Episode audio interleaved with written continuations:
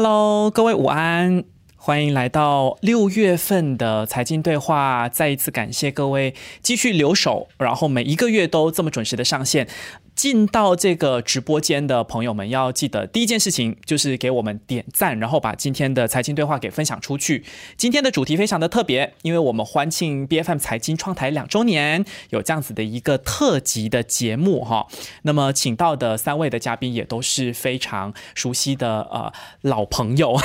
所以呃我们今天可以好好的跟他们聊一聊我们财经两周年下来时常都有在聊，而且非常关注的一些国家上面的议题。那么，呃，记得刚刚加入财经对话的朋友，再次欢迎你们，要记得点赞，然后把今天的财经对话给分享出去。今天的三位嘉宾呢，都是口才非常好的嘉宾，呃，有的时候甚至超越我，所以我不要讲太多的这个废话了哈，要赶快的把他们邀请上来，不然时间不够。首先是我们拉曼大学商业与金融学院的经济系教授黄景荣教授，欢迎你。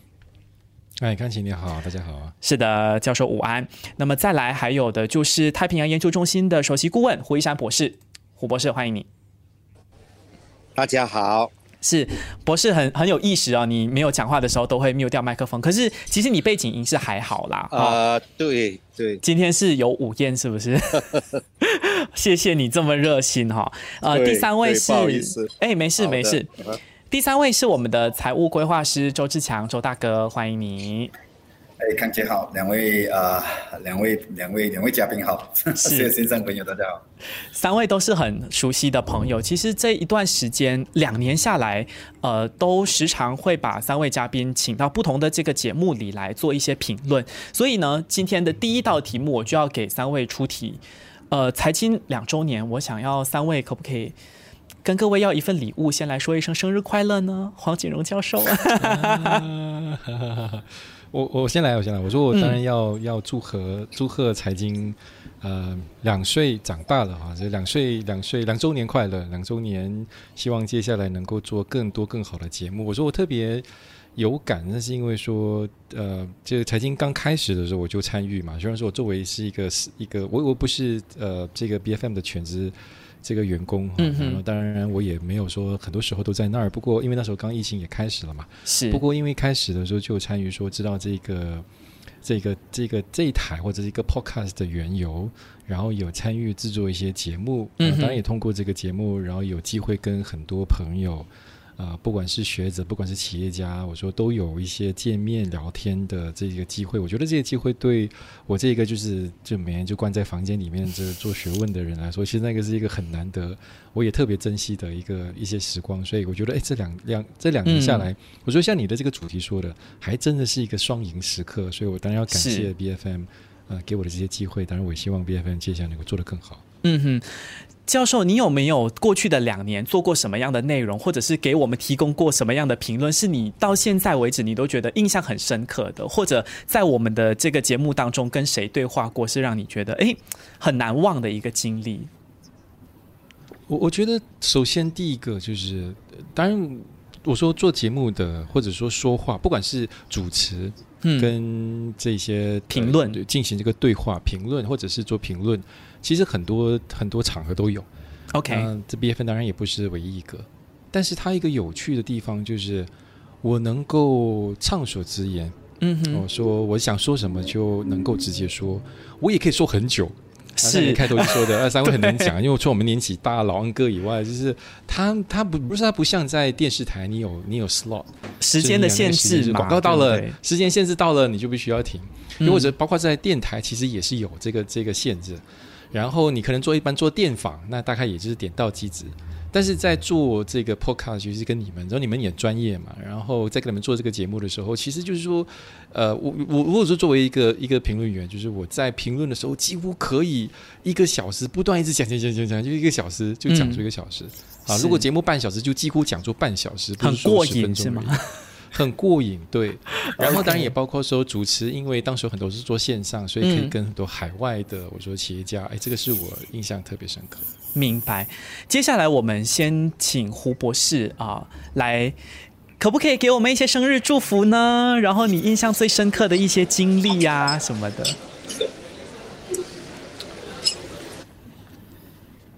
是胡博士，有听得见吗？还是卡住了？嗯，看来胡博士是卡住了。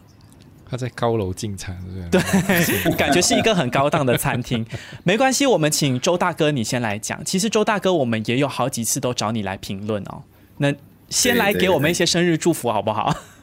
好好好，这里就先祝财经两岁生日快乐，要祝他快高长大，因为两岁而已嘛，对不对？嗯，是，还有很长的路要走啦。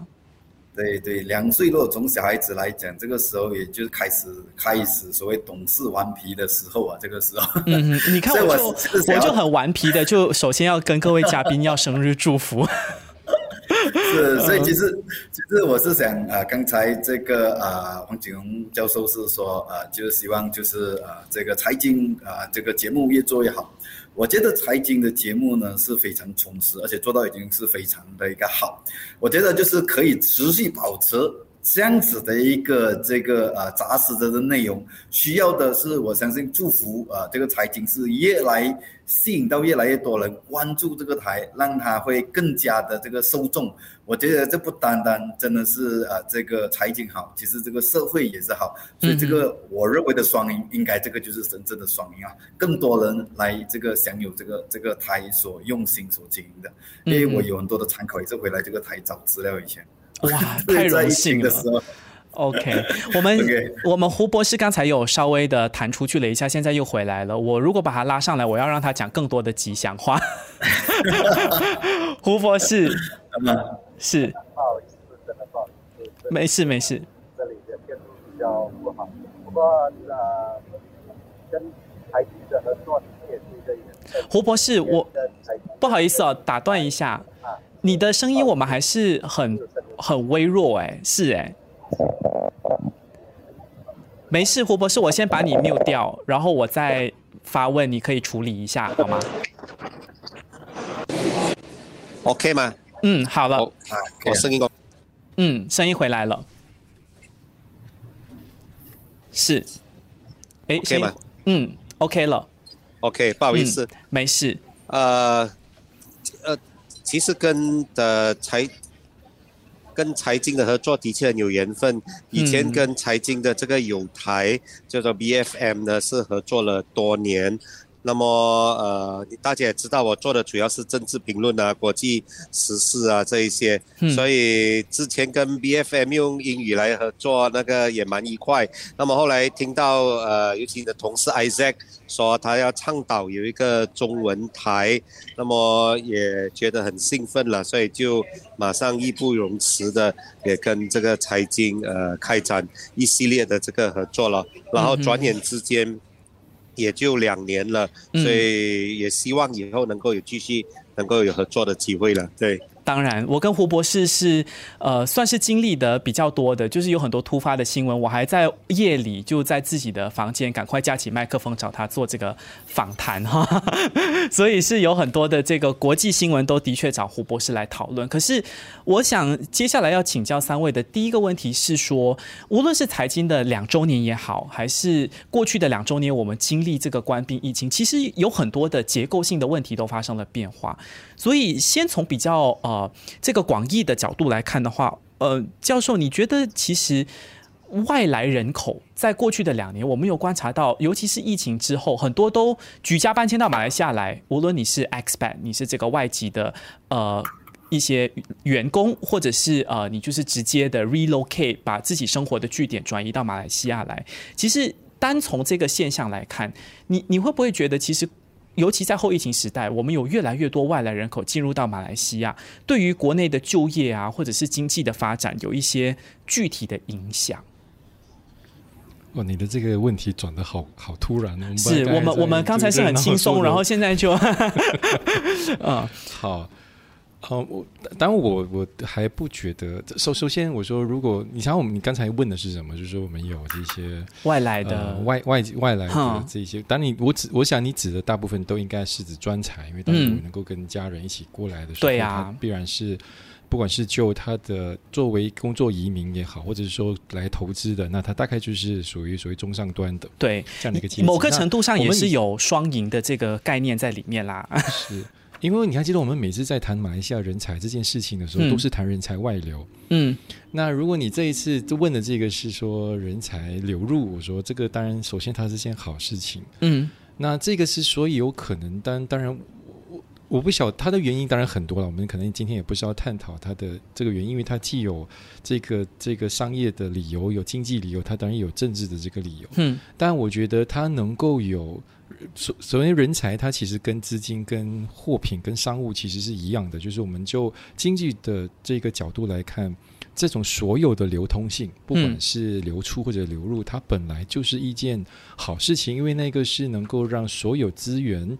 呃，在能够最大化它的用途的情况底下，就是每一个资源都会觉得它在某些地方有它能够最发挥的地方，人是如此，产品是如此，服务也是一样。那这个我觉得它本来就是一件好事情，所以对于那个接收国 recipient country 来说，比如你谈的是马来西亚，那当然是一个好的这个现象。而这个它只有只有只会可能会越来越越昌盛，越来越越蓬勃，然后这个而不是说会来越萎缩。当然，它有它的这个经济效应，就尤其说你在谈的是更多。如果我们在谈呃人才的这个流入的时候，它当然对商业，它当然对这个技术的这个这种或者是管理的的知识的这个转移，它当然有这个好处。它当然因此也会有政治的这个这个效效应的。嗯那就是说，当然，尤其是说，如果你你看到的更多的移民，他开始成为一个主要的人口的一个部分的时候，有时候你或多或少，它一定会带来这个政治冲击。所以，嗯。当然，我们本来就是一个类似一个移民社会，那本来就是一个不管是就族群、语言、文化，都是一个多元多元的一个社会。所以，本来对这个我们也不是觉得感觉很奇怪。你不是说像日本、像韩国、像中国突然间有一些很特殊的现象，对你，嗯所以他对我来说，本来你你甚至不说，你可能还不太察觉。嗯那但是我觉得这个他其实对我来说，so far 其实一切都是好的一个一个发展。OK，其实接下来要问胡博士，因为呃刚才谈到的是比较经济的面向，可是确实我们这个疫情下来，然后你看有博士，不好意思，我必须要先把你 mute 掉哈，就。我们经历了疫情，然后这个政权的轮替有三轮，然后这个首相现在来到了第四位啊，也换了三任的这个首相。其实相比起东南亚的一些邻国的市场哈，就是除了像越南跟印度最近都一直在蓬勃的发展，你你你是怎么看我们现在所面对的一个机遇和我们现在目前处在的状态是怎么样的？不知道博士现在方不方便回答，但是可能可以请黄教授先来。呃，各位，首先，首、嗯对，我我我可以讲的，但是好不好意思，我必须先关掉基于各种原因啊，基于各种现实的原因，我必须把把把镜头关掉，我只好用语音了。OK，好，可呃，以，因因为呃，我在一间餐厅里面，不好意思。呃没事。我看，我看，我我看是这样，呃，首首先我们来谈谈这移民问题啊。嗯呃，我国是一个呃，就说中等收入的这个国家，还没有达到真正意义上的这个呃，就说高等的这个收入，所以在这样的一个前提之下，我们所吸引的这些专才，坦白说，也是来自其他的发展中国家。我在本地的很多大学，尤其是政府的大学里面呢，我看到很多来自比如说非洲啊，还有亚洲其他地区的这些同学们，嗯我看他们的意愿呢，尤其是假如是读 master 啊，读这个博士的这些，他们都是想呃，比如说来自阿尔及利亚，来自这个呃这些什么孟加拉等等，他们都想在这里念了之后呢，然后也能够把他们家人呃接过来了，就在马来西亚定居呃下来。那么这当然也是一件好事。那么他们也真的很有进取心的、我我就看过一些。他带了家人，然后先在马来西亚呃定居下来，来自孟加拉的啊，嗯然后他过后在比如在纽西兰，他找到更好的工作，然后也就举家的搬去纽西兰，所以我们变成一个就是说呃第三世界或是其他相对落后的发展中国家的一个，比如说是一个呃中转的一个国家了，当然。这也这也无可厚非了，好过没有了，是不是？但是是很坦白说，对于吸收真正的那种来自比较发达国家的这些专才呢，那个我们是要更努力了。来自发达国家专才，他们在本区域首选的肯定是新加坡的，所以在在这一点上，我们是做的不够，或我们是吸引很多其他发展中国家的呃这些呃这些人才。那么的这样的一个情况呢？我想的，在未来的一段时间，假如我们把我们的，比如说教育啊等等啊，继续做好啊，那么这种情况是可以继续下去的。对，嗯哼，明白。其实周大哥，你看我们这个呃，像黄教授讲，他有确实是有吸引一些专才，OK。但是啊，像胡博士说，我们可能是一个中转站，然后我们又经过疫情，然后如果我们讲双赢的话，其实我们好像也。我我们是某个程度上有吸引了一些外外来的专才、外来的商机，可是同时，诶，我们好像没有享受太大的红利，反而是生活费越来越高。这个现象其实你有观察到吗？你是怎么看？我们在比如讲后疫情时代两年或者更长下来，整个整体的状况。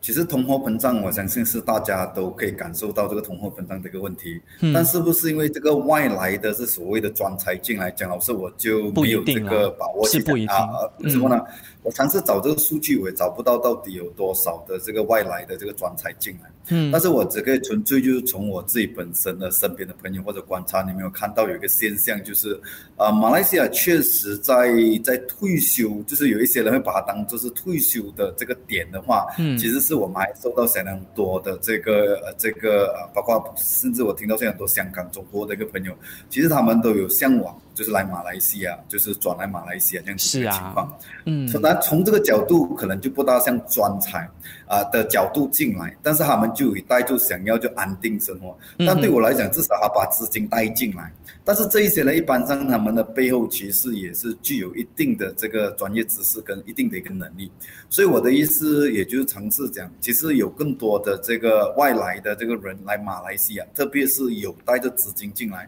跟有带着这个呃这个能力知识进来的话，其实我觉得从好的方向，从积极的方向，其实对马来西亚是有帮助的。嗯，OK，只是这个帮助点，我们的政府是不是在政策上有更好的去让他们去发挥？这个我觉得这可能要去探讨的。因为有本事来的、有钱的，他肯定是有一点背景这样子的情况。但会不会因为他们来而向新加坡人投诉，就是这些外国人啊移来变成了造成了这个产业大起？我觉得马来西亚现在面对最大的问题，不是我们产业奢侈品大起，而是我们最基本的生活费大起，这个才是一个最大的问题。嗯嗯，是这样子的。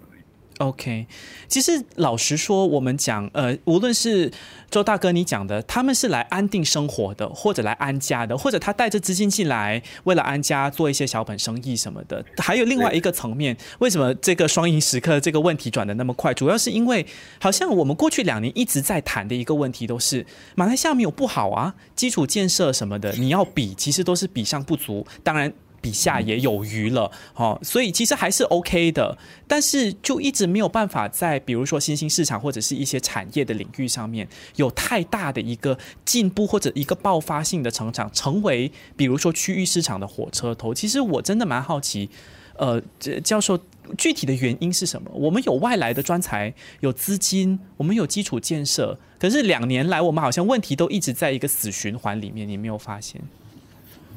嗯，我还没有说之前，我可能先要再再一扣一下这个胡博士的。OK，刚才说的，其实包括说很多那种你你去马大，我说你大概看到一个小联合国，因为它很多不同国家国籍的人都在那儿。然后比如说马大的这个就学术的这个排名哈，就这几年能够升的那么快，其实有一个助力是什么？反倒是这些来自于呃南亚的这个国家的。学生也就是博士生也好，或者是他的资源也好，他们其实你不要说，哎，这个是从 Bangladesh 来的，巴基斯坦来的，他们其实不过是从非洲来的，他们其实的这个就文章，比如说科研文章的生产能力，其实远远比本地的这个学术人员来的还要更更快，你知道吗？就他们做的学术研究，对，就就发表的这种学术文章，所以很大功劳可能还要归还要归功于这这这一群外来移民。But anyway。回到你这个这个问题，那当然我首先想要说，其实我们每次说马来西亚不好，也还真的是说，对啊，也也没有不好，其实没有不好到那样，是不是？对对对对，就就但因为这个是比较嘛，我说你你帅吗？当然要看你跟谁比喽，你才知道你帅不帅。我觉得这个觉得我还不错啦。对，所以我说他永远是一个比比较的这个角度。如果你要你要跟比如说新加坡跟其他这种国家，你当然会觉得说好像我们 super g r o u n 嗯。但是如果你要不是说就拿一个现实的，就马来西亚作为一个多元呃这个这个语言跟宗教这样的一个国度来来比较的话，我们其实是这一些 multi ethnic。呃，这样的一个国度里面，其实表现的最好的，嗯，的一个一个国家，就全球的这个这个角度来说，所以它总会有，不是说你说马来西亚的不是呃这个什么的竞争力好像在下滑，但是如果你要从这个我们的产业的多元化的 complexity of 我们的这整个的出口。的的这个基础，其实我们的这个排名甚至比中国还要好。OK，所以你总会有拿到一些数据是表示我们不太好，总有一些会表示我们其实表现比比其他国家，我们以为会有更好的国家，其实要更亮眼。所以它总会有这样的一个一个一个情况。当然，你可能会觉得说，哎，我们现在好像就是怎么就没有一个爆发点？那当然，首先还是来自于因为说我们的第一，我们的这个整个的经济的。规模其实已经来到一个相当成熟的点。嗯，所以他就好像一个你，你不会看到一个成熟的大人一直不断在样子在改变，那样子跑来跑去都是一样。但是小孩一直不断在改变啊，三个月、三几个月没见他就不一样，因为他还在成长着。这一个当然都是像之前的中国，后来的越南，为什么就是每过几年看的不太一样？你感觉他好像一直在蓬勃发展的一个很重要原因，因为他们本来就在后头。嗯，所以在赶上的这个过程，当然的改变要比马来西亚要要大得多。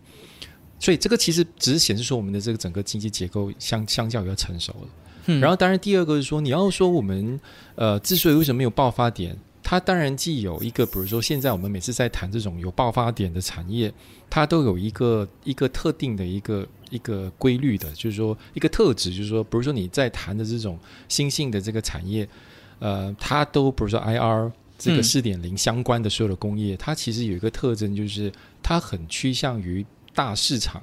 最终因为它本身就是一种你需要喂养，你需要通过数据来喂养它，让它变得更有智慧的，就不是你在谈深度学习的这样的一个一个过程，在谈大数据这样的一个科技。那这样子的科技的发展，它当然会偏好那些市场本来就比较大的，像比如说印尼，印尼在这方面当然我们说，诶，它做的比马来西亚好，它本来就有一个我们在先天上没有办法。跨越的一个一个局限就是人口的这个市场体量，所以这个不是所以它所以它这个本来是一个就是叫有这样的一个局限，但但不代表说我的第三点，但不代表说我们其实没有好的这个产业的。就当然你可能不是我们有成熟的这一个在在电子产业，嗯，我说你你爱不爱，但是它总是在整整个的这个半导体产业里面，我们占据一个很重要的一个位置。那么，given 我们的这个整个经济规模，但我们有这样子的一个很策战略性的一个一个这样的一个表现，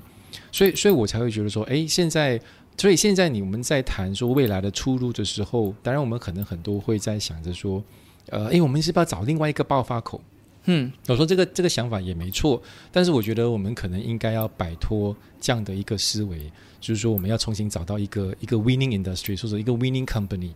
嗯，但是它因为这个是我们在八九十年代发展时候的整个的这个发展的思维，但是我觉得现在来到这个今天这个发展路口上，局限我们没有办法做一个在在值上的，在在 in terms of quality 的一个一个一个爆发，一一个一个不一样，那是因为我们的整体的这个企业的。转型的能力，但我所谓的不是指大型公司，指的更多是那九十九八线的中小型微型企业公司的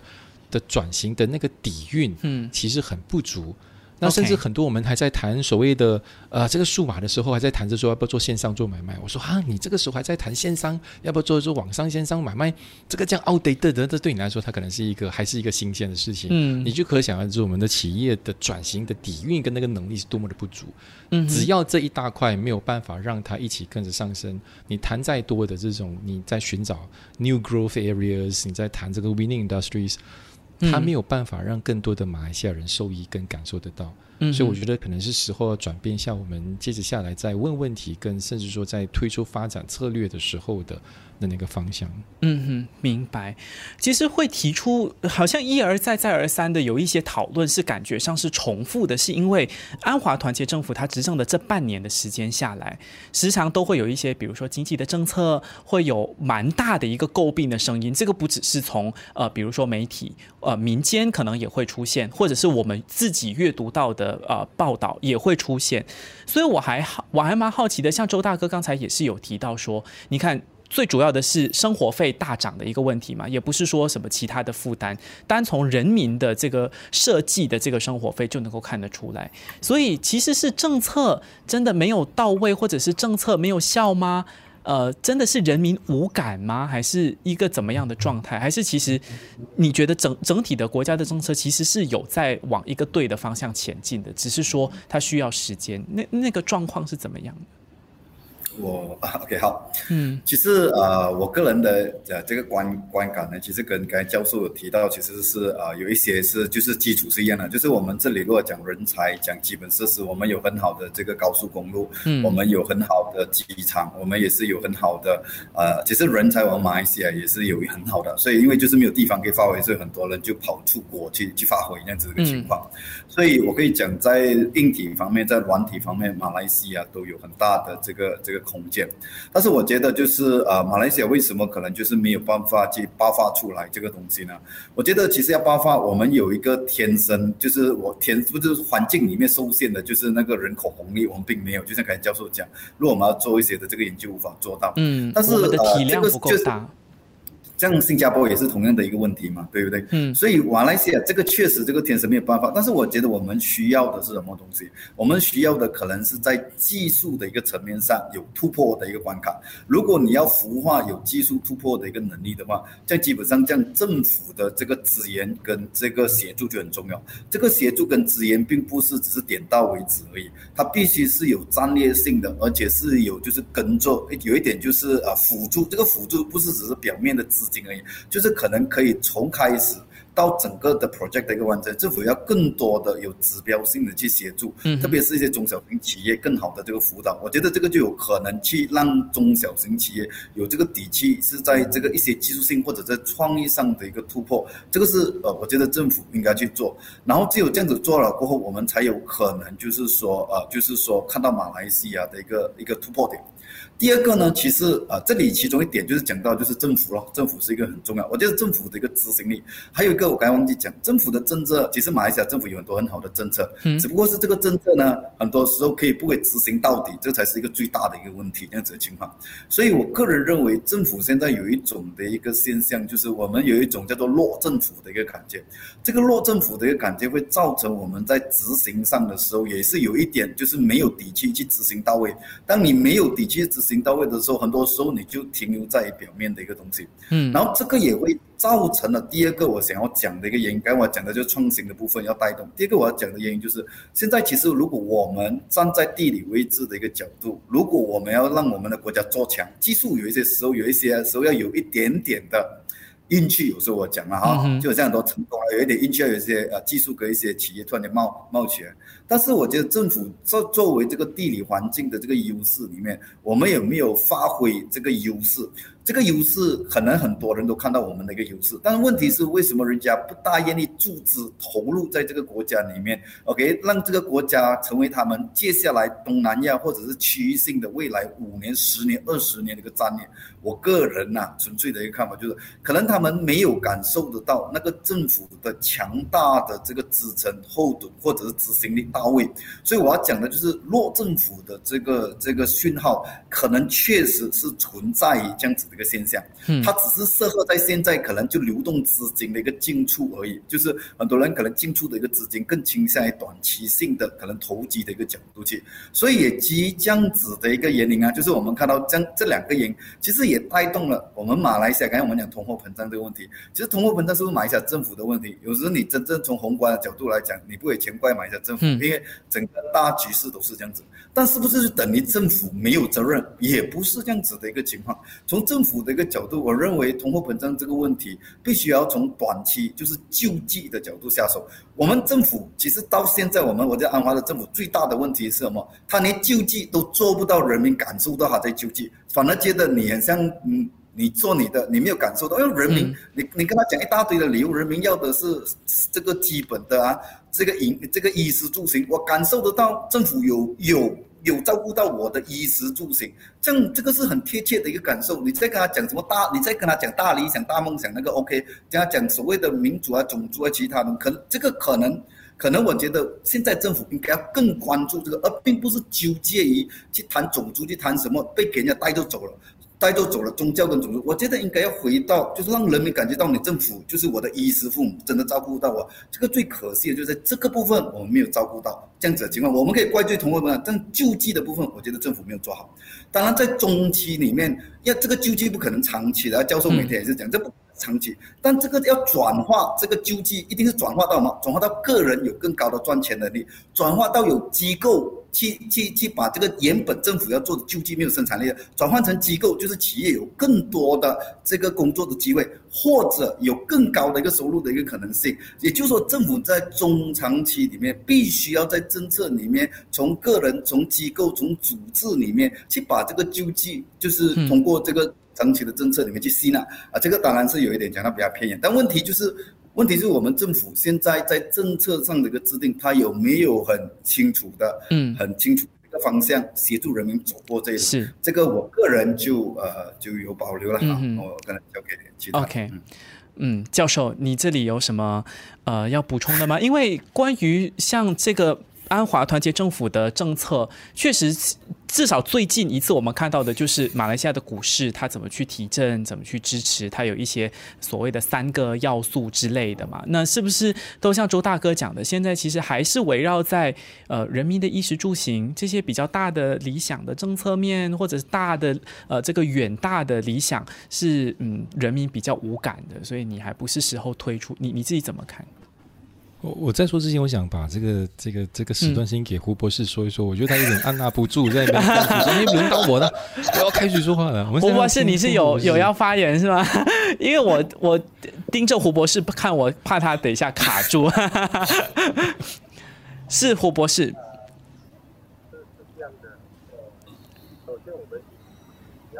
哎呀，胡博士，你的声音又好小哦。好在你今天的这个画面是蓝天白云，我们也是看得赏心悦目。可以吗？声音可以吗？呃，还是有一点小哎。声音可以吗？嗯，声音可以吗？好多了，好多了。声音可以吗？可以，可以了。OK，我不好意思，我看我就我就闭着那个画面来。好，可以，可以，可以。嗯，我想。首先，我们要承认自己是一个发展中国家哦，不要太过去好高骛远啊，说什么马上可以进入呃变成发达国家、已发展国家等等。那么，当我们承认自己是发展中国家的话，是不是？那么就有一些基本的东西你想要解决的嘛？那么你看，好像我们的这个粮食问题都没有解决的，我国绝大部分的粮食，超过一半以上的粮食。是靠进口的，这个是很奇妙的东西哦。我国我们常常，你看你中国的朋友来，你就常常跟他讲嘛，我们马来西亚地广人稀嘛。那么顾名思义，地广人稀啊，你说你地方很多，应该可以拿来种东西的，是不是？那么你的人口也不是那么多，所以你应该可以达到自给自足的。可是我们是把我们绝大多数的这些所谓的可耕种的这些土地呢？我们是拿去种油棕的哦，是不是？嗯，在我老家沙巴，这个更不用说了，是不是？结果食到沙巴真的很奇妙啊！你要吃沙巴自己的米啊，是贵过吃从这个泰国或者是从越南进口的米的哦。人家越南的人口一亿多，那个地方又窄又长哦，人家可以种种米种到可以出口啊。我们自己养不活的哦，那要吃沙巴那些山米啊，是要付上比那种泰国米好几倍的这种价格的。这个我觉得很奇妙咯，所以你首先要把你自己的这个呃，就是说这个呃这个粮食能够自给自足，呃，这个搞定了。那么第二我们的的问题。对，那么第二，我包括我们华人商家，有时候那个态度，我觉得也是，或者是那个心态或态度啦，也是要有一点点，呃，看有没有办法改变一下了。基于各种呃不平等的现实，这个我们明白。可是你不能够因为有不平等的现实啊，然后你也去想要去搞这种官商勾结啊，然后也想要能够呃赚快钱啊，能够有这种投机的这个呃心态啊等等。比如你看啊，人家那些真正搞啊，sorry，真正搞高科技的地方啊，不管是西谷啊，不管是以色列啊，或者是什么北欧啊等等，就是你也没有听到讲，哎，芬兰政府出了什么政策啊，使到芬兰的这个呃嗯，使到芬兰技行业的，特别好啊。呃，美国政府又出了什么政啊，使使到西谷的这个呃西谷的这个高科技搞这表没有的嘛，就是嗯甚至啊不用讲这样远了，印度了。啊，印也也没有听过讲印度政府有什么特别好的政策啊，使到印度的 Bangalore 的高科技啊搞到特别的好啊，等等的，是不是？所以你要有一股这个民间的真正是就说有心要去搞这种高科技也好，现在很时髦了，说什么节能啊、新能源啊什么，你要有一股这样的真正是有心去搞，而并不是想要弄个名堂出来啊，然后去拿政府的这个津贴。拿了政府的津贴之后，这公司也就不了了之了啊。你假如有这种这样的心理啊，那么就也就一直是这样咯，就一直有新的政策出来，然后就有一些政商勾结的、跟部长有路的一些商人啊，或者是跟那呃部门部门秘书长有路的一些商人，他就你看讲错话了。好，黄教授，你先你先接一节，在在经济的层面什么的。是我我我其实我我我很大成分呃程度上认同他回来了是然我 是，然后我们让要让他先，他回来了吗？不先让他先是先继续好了，不好意思啊，不好意思。黄胡博士，你是不是讲错话被卡掉？哦，对，我昨天上修正海的节目也是同样道理啊，要 讲到最激烈的时候。OK，所以就说我们自己首先心态要要比较诚实一点，然后真正也是那种想要搞高科技的这种呃什么决定啊等等，而并不是说是主要就是搞个名哎，啊嗯，出来，然后去吞政府的一笔钱啊等等。你这种心态一次两次是可以的，但是久了之后呢，你也不会搞出太多的这个呃好的。我就讲到这里。OK，谢谢胡博士。好，接下来换啊、教授你来哈，我我来帮你啊 mute 一下麦克风。好，请说。好，所以，我刚才就就说，我说我其实是很大程度上认同胡博士说的，就是我我们当然我们常会说，哎，政府哪一个什么东西做的不足，嗯包括像刚才你康熙问的说，哎，那三大招来来刺激股市的有什么不足呢？轻而易举就能够说出它一二三四五六它它不足的这个地方。嗯但是我说，如果要谈到说，嗯，这个话题如果依然还是说，哎，马来西亚的有这个路在何方？那我觉得我们也真的是说说太多政府的不足，但是说的太少商家本身的这个不足。嗯我说，其实很多时候不是说资源援助没在，他其实援助都在。但不是我碰过，我我搞过好几次的这种跟商家的这个对话，那都因为一些一些一些工作项目，嗯，然后你会发现说，他可能对这个政府有有给予的这个资源，包括说你在做嗯这个转型，这个所谓的工业转型，你在做数码转型上的，不管是低息贷款还是这个资金的配对资金的资源，他其实可能很多他根本都不不察觉不 realize 说，哎有这回事没？嗯哼，哎呀，这有的话也是哎呀，这是给埋人的啦，嗯我们拿不到的。是，这就是我想首先我我想问的问题，因为安华的团结政府确实是有提出一些政策啊，可是好像他每次提出政策，就等于是骂声大过赞誉这样子。那我我在思考的是说，他真的是有提出很多不足的政策吗？值得挑剔的政策吗？还是说，其实他有一些动作是他确实有做了，但是他没有让大家知道，或者大家并不知道，其实有这一些政策出现的。所以我说，包括说政治也不仅是安化，包括当年你喜欢不喜欢的，我说木油丁的那个时候也依然是这样，这个 Sabri 的当时候也依然这些政策其实很多时候它的延续性都是很，它它的延续性都在的。嗯很多现有的政策其实就是那几届的以前的政府延续下来的。所以它其实不是说突然间才出现，但是是你可能因为政治上你你的这个你讨厌，所以你根本就可能不削不削一顾，你你嗯本身就有这样子一个立场，也包括说，我觉得说我们的很多商家其实来到今天，他的其像像像胡博士说的，你可能也不用跟什么秘书长睡觉啊有什么关系，他可能纯粹就是一一个一个什么概念，就是讲说可能小商家的不要不要说官商勾结，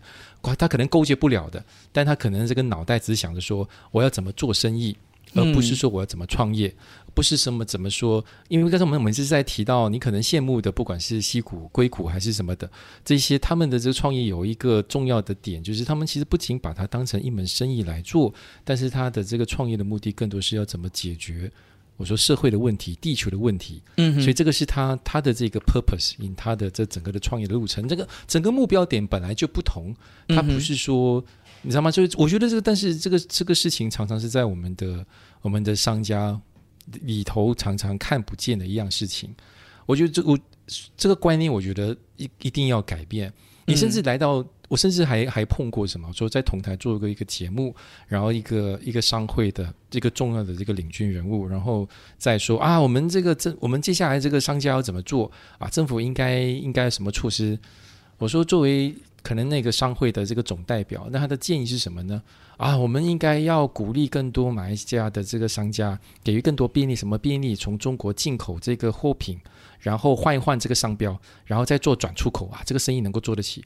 我说我的天哪！你作为商会的领导人，竟然还带有这样子的这个观念，然后觉得这个是一个了不起的建议，怎么怎么办？你知道吗？那还所以我就说，这更不用说，这可能是很多马来西亚的的小商家这样的一种内心真实的想所以我说法，对你，你这个东西，你观念一旦不改，嗯就是要赚快钱，就是要做生意，但不是创业，但不是在解决社会的课题。在在谈我们现在在谈 ESG 的时候，他觉得说哇，再多一个 ESG，我说我说还那里还得了？我说他就是说我这个生意要倒了，或者之前政府在推这个，今年在推新的。嗯这个更新的劳工法令，然后给予这个九十天的这个产假的时候，我甚至也听过一个重要品牌的公司的老板在那个讨论会的时候，他的第一个反应是什么？听了过后，哎呦，就哇，做我我下次投胎做女人好了，女人不用 不用做工都有钱收。他的第一个反应是这个样子，你就知道说，哎，他对于这些，不是说在劳工这个权益上的维护的意识是对低下的，对，所以我就是说，这个其实我们箭头很容易指向说政府什么事情做的不足，但我觉得整体的所谓的 entrepreneurship，嗯。这个创业家的这个精神，你一旦没有，不管政府提供再多的这个这个这些资源都好，其实到最后都是浪费的，嗯都是不会得到善用的。那我觉得它其实问题的根本还是要回到去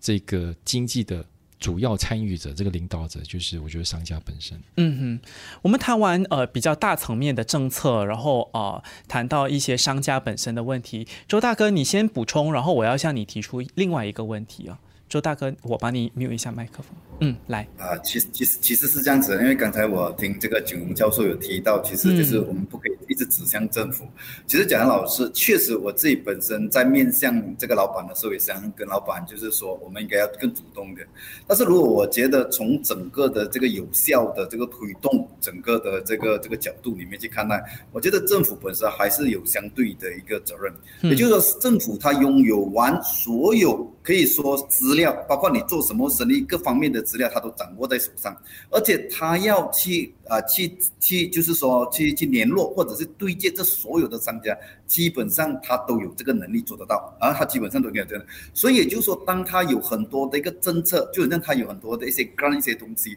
当他在推行的时候，我时常有时候讲，马来西亚政府的公务员是最大的一个公务员的这个群体来的，我们包括在各个部门里面，我们有最多部长的一个一个国家的，那你们这样多的一个人里面，你们把这个讯息怎样有效的传达出去，这个就是一个他们必须要去解决的一个问题。OK，当然我们在民间讲这个这个做政做做老板的应该要懂得主动去，但是如果我们在为政府里面的，我们其实要问，为什么你连这个能力掌握这个能力，把这个咨询。这个政策很到位的传达到民间，这个能力你也做不到。这个东西，这个我反而觉得，作为政府跟作为相关的一个部门，包括那些相关的这个这个资源分配的部门，其实他们应该很好的去审视这个东西。他们搞政治又厉害哦，他可以把这个信息传达到每一个人手上。但是他们在搞这个部分的时候，为什么没有办法的传达下去？这个是我个人有时候我我自己本身的一个一个看法了。往这个部分的时候，商家当然他有他的这个这个主动性，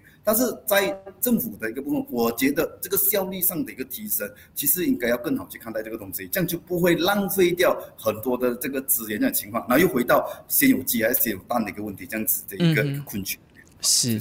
我觉得周大哥是又再一次的提起了这个呃关于政策的透明度，或者是他传达的这个声量和力道的问题哈。其实除了商家以外，毕竟商家做生意，这个生意是他自己的宝宝，他自己要怎么让这个宝宝变得更好，其实都有很重大的一个责任。那这个政策无论如何，我相信都是一个辅佐的呃方向啦哈。那接下来还有一个群体，其实也是呃我们相当关注的，就是个人和家庭。呃，像我的同。事 Yoga，他是很关注的，就是这个呃家庭的养老的问题，或者是组织家庭本身的这个问题。然后我也时常关注的是个人就业的问题。其实我们看到，像刚才周大哥提到的通货膨胀，呃，这个数据是一呃二三年 Q 一的这个饮食类的通膨就有高达百分之九这么高。所以我会担心的是，在这样子的一个大环境底下，其实周大哥从个人的这个财务规划来说，会不会接下来你不要说做生意？组织家庭啊、养老啊，这些都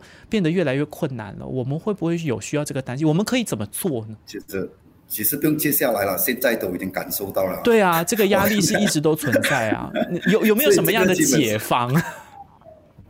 其实，其实讲很老师啊，就是我们在面对压力、外围压力的时候，个人我觉得个人基本上的调节，我觉得是还 OK 的。就是说，只是说我们呃这个调节方面，其实就是当你面对钱不够用的一个问题的时候，当你开始意识到这个财务带给你更大的一个压力的时候，我们就应该就会在呃这个节约方面就会想尽办法去节约哦。可能早餐你现在以及投诉一份早餐就是面包鸡蛋要七到八块十块，你改变成自己在家里。只能自己做早餐，它确实是会有这个，就是通过外围的一个压力，如果有差节的人呐，OK，只是那个差节在几十到了要要要再抬高住的时候才差节，还是有一些人一不够用就有差节。当然有因人而异，但是这个差节来，这个个人理财上台一定是要节约，这个是没有办法。来，一定要我们马来西亚在节约方面，在替代方面，其实我们还是有很多的一个机会。OK，把这所有东西就很像，甚至午餐都是在家里准备了才带去吃，这个有没有可能回到二三十年前的？这个社会形态，当然，如果我们继续面对这个问题，它确实有这样子。然后另外一个，其实讲真的，它当然就是我们要开源节流嘛，理财一定是离不开这两个的一个大方向。嗯，在开源的一个部分，呃，其实呃，讲老实，马来西亚人有没有很多人想要去开源？其实，当我看到 money game 的泛滥，我看到这种各种乱七八糟的投资给泛滥的时候，发现到其实很多人都想，但是很多人想要找简单轻松的方式赚快钱，这个才是马来西亚可悲的这个部分这样子的一个情况。所以对我来讲的话，就是呃，我我我认为就是说，我们确实就是啊要思考，然后如果是打工的人。你没有办法拿更高的收入，你就肯定是要在你的技能上、你的竞争力上要想方设法。OK，甚至你就是要呃做额外的这个工作，又或者要出来做一点小创业还是什么？搞一些副业的方面，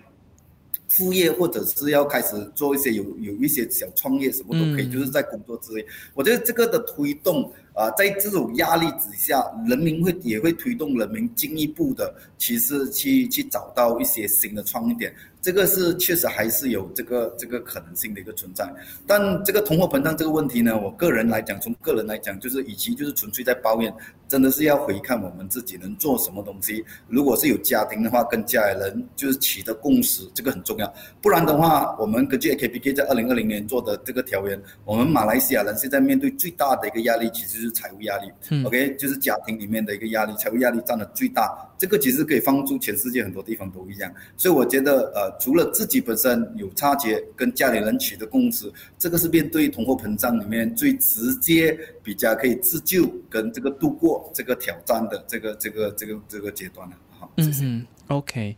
呃，其实，在这个所谓的教育的体制里面，或者整个人资结构的培训的体制里面，我在做商业的访谈下来，哦，好像有发现到有越来越多是很提倡继职教育。其实，周大哥，你觉得这个部分是不是接下来能够考虑，就是呃比较大的发展的一个方向？民间，我觉得不是考，我觉得不是考虑，是政府一定要做。只是我们政府在过去有时候我讲起来有一点点激动，因为我看到很多我们的继职教育在过去里面是。完全没有到位的，政府发出去的津贴、发出去的东西，纯粹有很多时候就变成了那个中间提供课程的人，纯粹是为了要跟那个这一部分的东西，实际有没有把这个技能、这个职能？这个这个放下下放到那个人的身上，这个变成是一个打一个问号。我觉得冰城有一个做到非常成功，就是你的工厂、你的这个企业需要什么样的人，这样他的津贴进来就是培训这个人，这个人培训直接可以对应。而我觉得这个就更好一点，因为我自己本身在教育界我知道，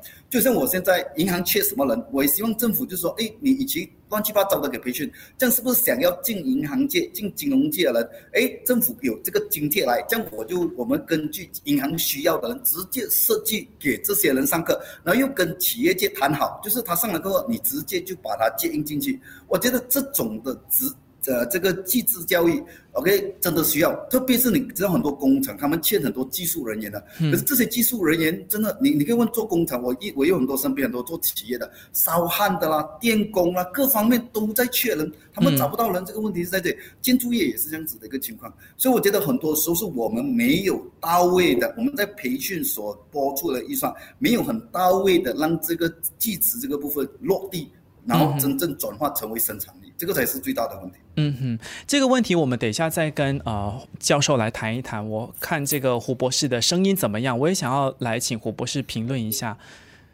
呃，声音可以吗？呃，不行。呃，你把画面关掉吧。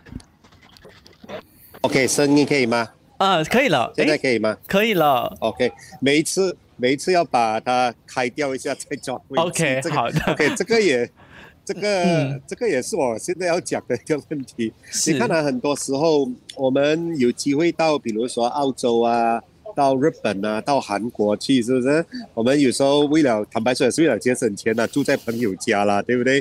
？Then 你那朋友家呢，可能他的冷气要洗啊，或者是他要进行一些装修啊，什么，是不是？那我们就可以看到一个很有趣现象了。不，你去澳洲，你会看到是一些澳洲人来来。装修的哦，你去日本你会看到是日本人来修那个冷气，你去韩国也是韩国人来修暖气啦，比如这样讲了，是不是？可是很奇怪的哦，我在吉隆坡，我的我的那个冷气需要维修的时候，是不是？啊，是一个华人工头啊，带三四个这种，不管是孟加拉还是缅甸的这些呃，总之是外国工人呐来做的，你不觉得很奇怪吗？我们刚才所说的几个国家都是发达国家来的哦，人家发达国家。是用本地的这个工人来来做这些呃工作的哦，是不是？嗯。所以你不这我们不是的，我们是挺外劳的哦。这意思说我们是无过这种发达国家的哦。然后然后还有啊，还有还有啊，讲起冷气我就生气了。还有那个洗衣机啊，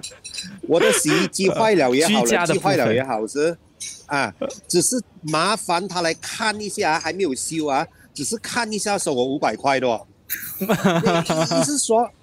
意思说，他们所收的费用啊，其实也未必比在日本、比在澳洲低的哦，是不是？可是他仍然是去请这种呃，就说外外来的这些工人哦。这期间有几个原因啦，第一可能是那个做老板的，坦白讲孤寒啊，觉得请外劳便宜了，这个我觉得也是很大成分。另外也是按刚才周先生所说的咯，就是本地缺乏这种呃，就说机制的这个工人咯。所以首先我们那个刚才讲到观念的这个改变的确很重要的。你看啊，明显啊，你去看医生是不是都没有收你五百块这样夸张嘛？是不是？还没有给药啊，只是看你一下收五百块都没有这样夸张。冷气的是收你是收你五百块的啊，是不是？所以证明啊。就说你做这种修冷气、修水喉啊、装修的行业啊，其实你的收入应该是就说也算可观，也那么你的社会地位啊不应该是那么低的，不应该说哎呀会走中烧楼啊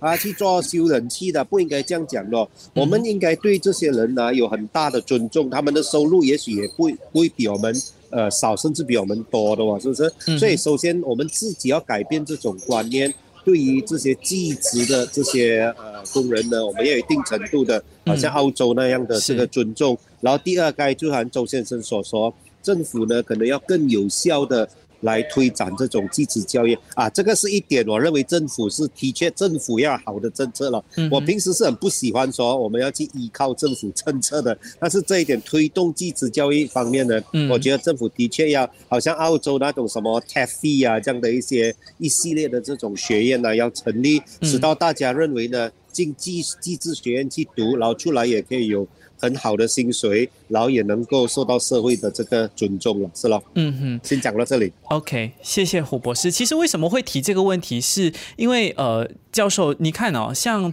最明显的一个例子就是特斯拉，他在马来西亚设厂，他招这个呃所谓的。呃，人员本地的人员排长龙的，其实他要招的只是销售人员嘛。就是马来西亚的整体的人资结构会不会是也是其中一个原因，让我们成为我们是有外资，但是很难成为那个比较高阶的外资呃进驻的据点。他找的都是比较低下的或者是中等的一个技术含量的这个岗位。当然，他找销售，因为他在这儿没设厂，嗯，对，他销售据点，嗯，可以理解。当然，当然，我想可能就呃，就回应一下这个自强跟胡博士刚才提的点，就是说我们在谈这个技职教育的时候，当然你因为自强他可能提的更多是 on the job training，就是说你你在在比如说现在工厂需要的这个职能的培训的部分，职能培训，那他那个是一回事，但是说呃，在中学毕业以后。你要选择的是所谓我们一般正正规的这种学术教育，还是要去继职教育？我觉得那个又是另外一回事。情因为那个又又回又回到去胡博士说的，就是我们怎么看待继职教育这件事情？嗯，因为马来西亚现在有的继职教育或者继职学院，它其实是什么样的选择呢？就是当那些就是 dropout students，嗯，或者是这个学习能力非常差的。然后你才会去这个继职教育，所以它基本上就是一个我们所谓的 dustbin case，知道吗？就是说垃圾桶的，是一个没人没没人选才去。嗯哼。所以那个那个观念，是这个这个这个观念，它一旦不改变，这观念来自谁呢？当然来自我们的整个社会，来自家庭，来自于家长。这个想法一旦不改变，那你基本上你的这个继职教育，它就不会办得成。嗯哼。那所所以，我所以我说这个，但是这个这个观念的改变，却是一个最困难的这个地方。那那我觉得说，如果就纯粹就经济的这个角度来看，你要怎么开始的话，那我想你可能一定要有一个突破口。就比如说什么呢？如果你现在一旦让，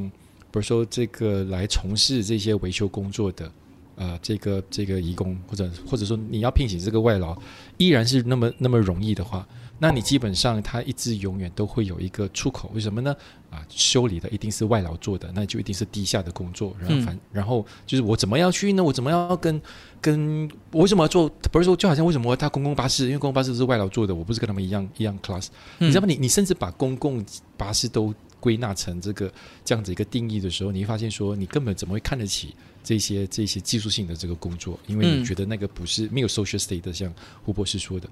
然后。所以你总要来一个点，就是说你把你要把这个观念给打破。呃，当然我并我现在也并不晓得说他到底哪一个突破口才是最好，但是你你总要 do something。比如说你你你让这个，比如说聘请这个外劳做做这方面的这个工作，这个东西变得困难，嗯，那他就不得已说，哎，你一定要聘请本地人。你就开始会对本地的技术工人或者技术工有一个需求，有这个市场的需求。那我总是相信说，当你有这个市场的这个需求的时候，供应会跟着而来，因为那是一个机会嘛。人总是会看到机会在哪儿，然后你就会朝向那个机会。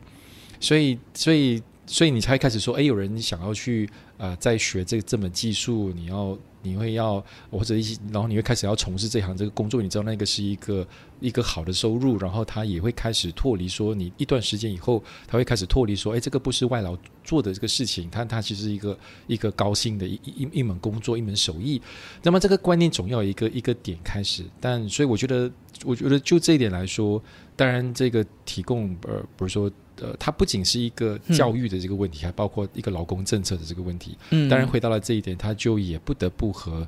这个政策然后扯上关系。嗯哼，明白。其实我们今天从呃这个国家的政策还有宏观的一个角度谈到这个商家的观念，再来谈到所谓的这个继职的教育，或者是整个人资结构的一个政策和状况。其实无论如何，都是它回归到供应和需求的一个双赢的方向，或者是政策面跟这个商家或者民间的一个双赢的方向，或者是商家跟整个环境或者是这个消费者群体，包括个人和家庭一个双赢的方向。当然，就像 B F M 财经这两年下来哈，呃，也是有很多的这个友好的合作伙伴，也是因为有线上的这几位嘉宾，还有我们过往对话过的很多的这个嘉宾、学者跟专家，呃，我们才能。够达到一个内容方面双赢的一个输出的方向。当然，像今天的财经对话，其实也非常感谢南洋商报一南洋访问网的 interview 同步直播。那么各位朋友，如果想要重温今天的这个双赢时刻的财经对话的话，呃，也都能够在星期五的早上十点钟到各大的播客平台去搜寻开门见商。最重要的是到 Facebook、Instagram、LinkedIn 还有 YouTube 频道搜寻财经的财，今天的金要记得持续的追踪我们 BFM 财经的各种种。的内容，今天再次谢谢胡一山博士、黄景荣教授，还有卓志强大哥，谢谢三位，谢谢，再见，谢谢，拜拜，谢谢，拜拜。